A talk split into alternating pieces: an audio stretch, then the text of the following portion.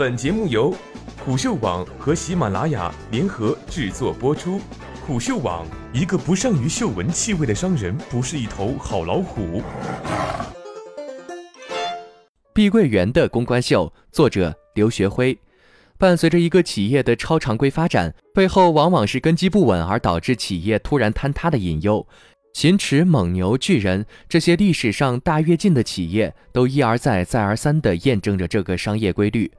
二零一七年，房地产公司碧桂园梦幻般的销售业绩，让碧桂园模式成为引领中国地产领域的一种风潮。不过，碧桂园也没有摆脱上述商业规律。但碧桂园率先坍塌的不是企业，而是企业建造的楼盘。六月二十四日，位于上海市奉贤区海湾镇海农公路海兴路路口东南角的碧桂园项目售楼处六层屋面混凝土浇筑过程中出现模架坍塌，现场部分作业人员被模板及钢管掩埋，共造成一死九伤。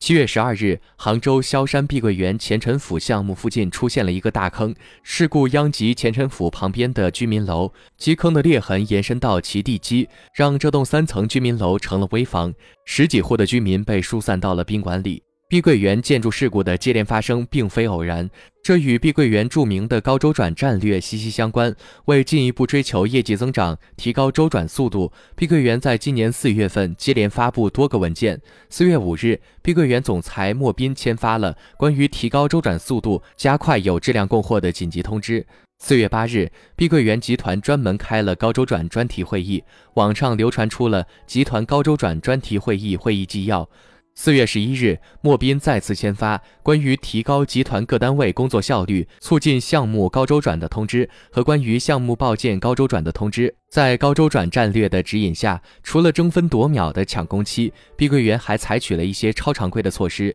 监理是房地产行业的一种重要机制，其主要用来监督施工方按照图纸、规划和国家规范来操作，既代表开发商的利益，也代替未来的业主们保证工程质量。但据著名地产自媒体包邮区报道，二零一四年，碧桂园创始人杨国强决定自己做项目监理，而不采用第三方监理。之后，在杨国强指示下，碧桂园总裁莫斌签发了《碧桂园集团强制自行监理实施方案》的通知，要求十月一日开始，在全集团推广自行监理，新开工项目都要用一家名为国盛监理的监理公司。国盛监理的母公司名叫伊东置业，董事长是碧桂园创始人杨国强的女儿杨慧妍。在碧桂园众所周知，国盛监理就是碧桂园旗下的子公司。碧桂园选择自己做监理，除了降低成本与费用，更关键的是可以大大提高项目进度，加快项目周转。就这样，碧桂园创造了中国房地产行业的一个奇观。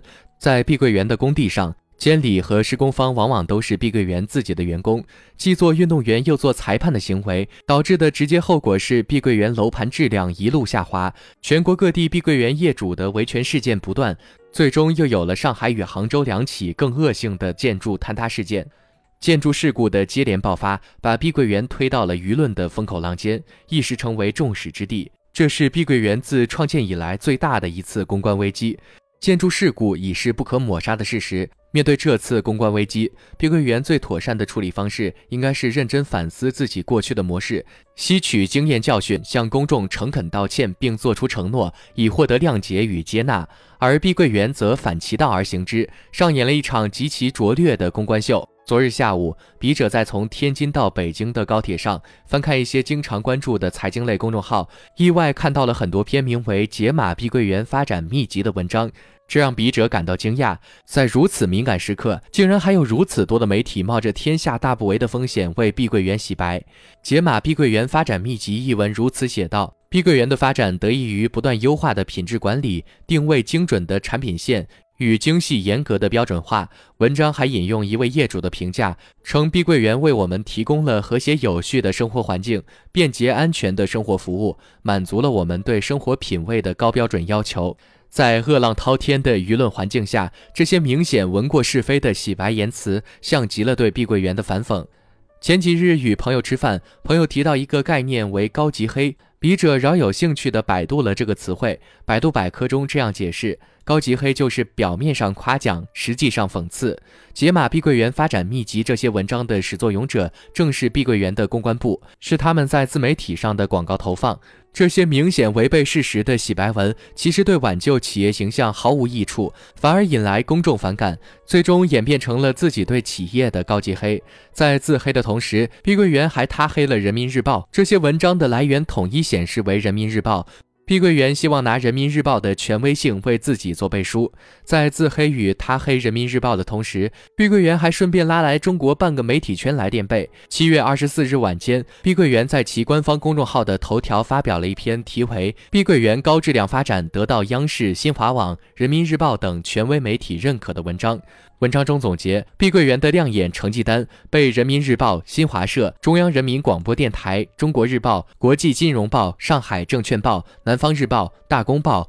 中国新闻网、中国经营网、中国证券网、第一财经、澎湃新闻、腾讯新闻与美通社等来自国内外五百家权威媒体报道和点赞。碧桂园还在官微文章中列出了各大媒体的报道截图，但这些截图无一例外都是来自各家的网站，而非纸质期刊。其中，在一张新华社客户端的图片下面，用加粗字体标识着“新华网报道”，而文章上来源却显示为“经济参考网”。业内人士都很清楚，这些资讯并非人民日报、新华社等官媒的严肃商业报道，只是碧桂园在这些官媒新媒体上的广告投放。之前，今日头条也曾将一篇发在新华网科技频道的内容，以新华社的名义大肆进行推送。其实这篇文章是一篇完全与新华社无关的无署名文章，而今日头条刻意混淆新华网和新华社的行为，遭到公众广泛批评。在今日头条的做法遭到公众广泛批评后，碧桂园的公关部却再次使用这种拙劣的做法来愚弄公众，明显暴露了其公关团队极其低下的专业素质与企业没有诚信的价值观念不仅进一步降低了自己的公众形象，还假借人民日报、新华社这些媒体之名，为自己的商业利益背书，严重伤害了这些媒体的公信力。公关是公共关系的简称。著名的公共关系专家爱德华·伯尼斯曾给公共管理下过一个很棒的定义：公共关系是组织的一项管理功能。他通过专业的方法与程序来获得公众的谅解和接纳，而中国大多数公关人员都不懂得用专业的方法与程序去赢取公众的谅解与接纳，而是像碧桂园这样自说自话的粉饰。而自说自话的粉饰不仅无助于企业形象的塑造，相反会带来公众更大的抵触与反感。碧桂园这场拙劣的公关秀，值得中国所有企业的公关人员引以为戒。